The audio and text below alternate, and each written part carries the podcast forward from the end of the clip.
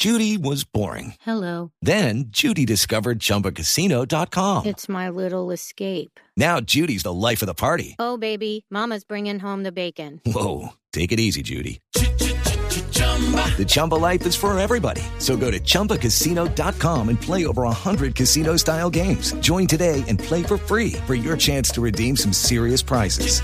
chumba ChumbaCasino.com. No purchase necessary. Void where prohibited by law. 18 plus terms and conditions apply. See website for details. Han mentido antes, lo hacen ahora. En Mañanas Blue, no me lo creo. No me lo creo, y la sección de No me lo creo hoy la trae Ana Cristina en el departamento de Antioquia, que se inició hace poco más de un mes un plan piloto de fumigaciones con glifosato por medio de drones. Mucho se discutió al respecto. Ana Cristina, ¿qué es lo que usted no cree de lo que está pasando en el departamento de Antioquia y de lo que dice la gobernación que dice que no funcionó y que no se encontraron resultados en ese plan de fumigar con drones? Sí, Camila y oyentes, de acuerdo con el monitoreo de la Unidad de las Naciones Unidas contra la Droga y el Delito, los cultivos de coca en Antioquia han aumentado dramáticamente. En el año 2016 se registraron 8.855 hectáreas de coca y el año pasado pasaron a, 13.681 hectáreas de cultivos. O sea que el incremento en el último año fue del 55%. En las montañas de Antioquia se está cultivando el 8% de la coca de todo el país. El problema aquí cuál es?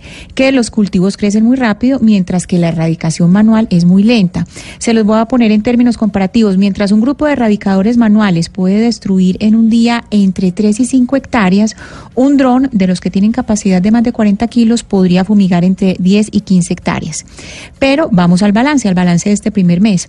En este eh, plan piloto, lo que dice el gobernador de Antioquia eh, en una carta al eh, presidente Iván Duque es que no está funcionando. Pérez dice que sus drones no tienen suficiente capacidad de aspersión y son lentos. Escuchemos al gobernador.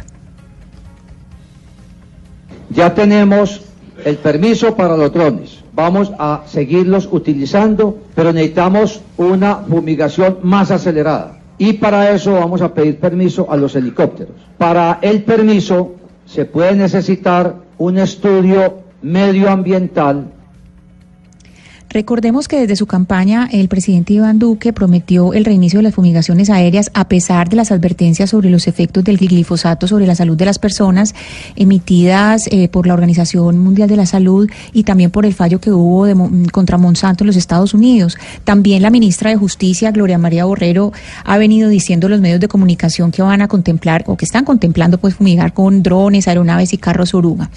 Pero, Camila de Oyentes, es que este balance negativo de la fumigación con drones está basado es en la percepción del gobernador de Antioquia, porque no está sustentada con mayor eh, información de datos y cifras. Y lo peor es que ni siquiera se menciona la salud de las personas, porque apenas ahora la gobernación empieza a pedir estudios de impacto sobre el medio ambiente.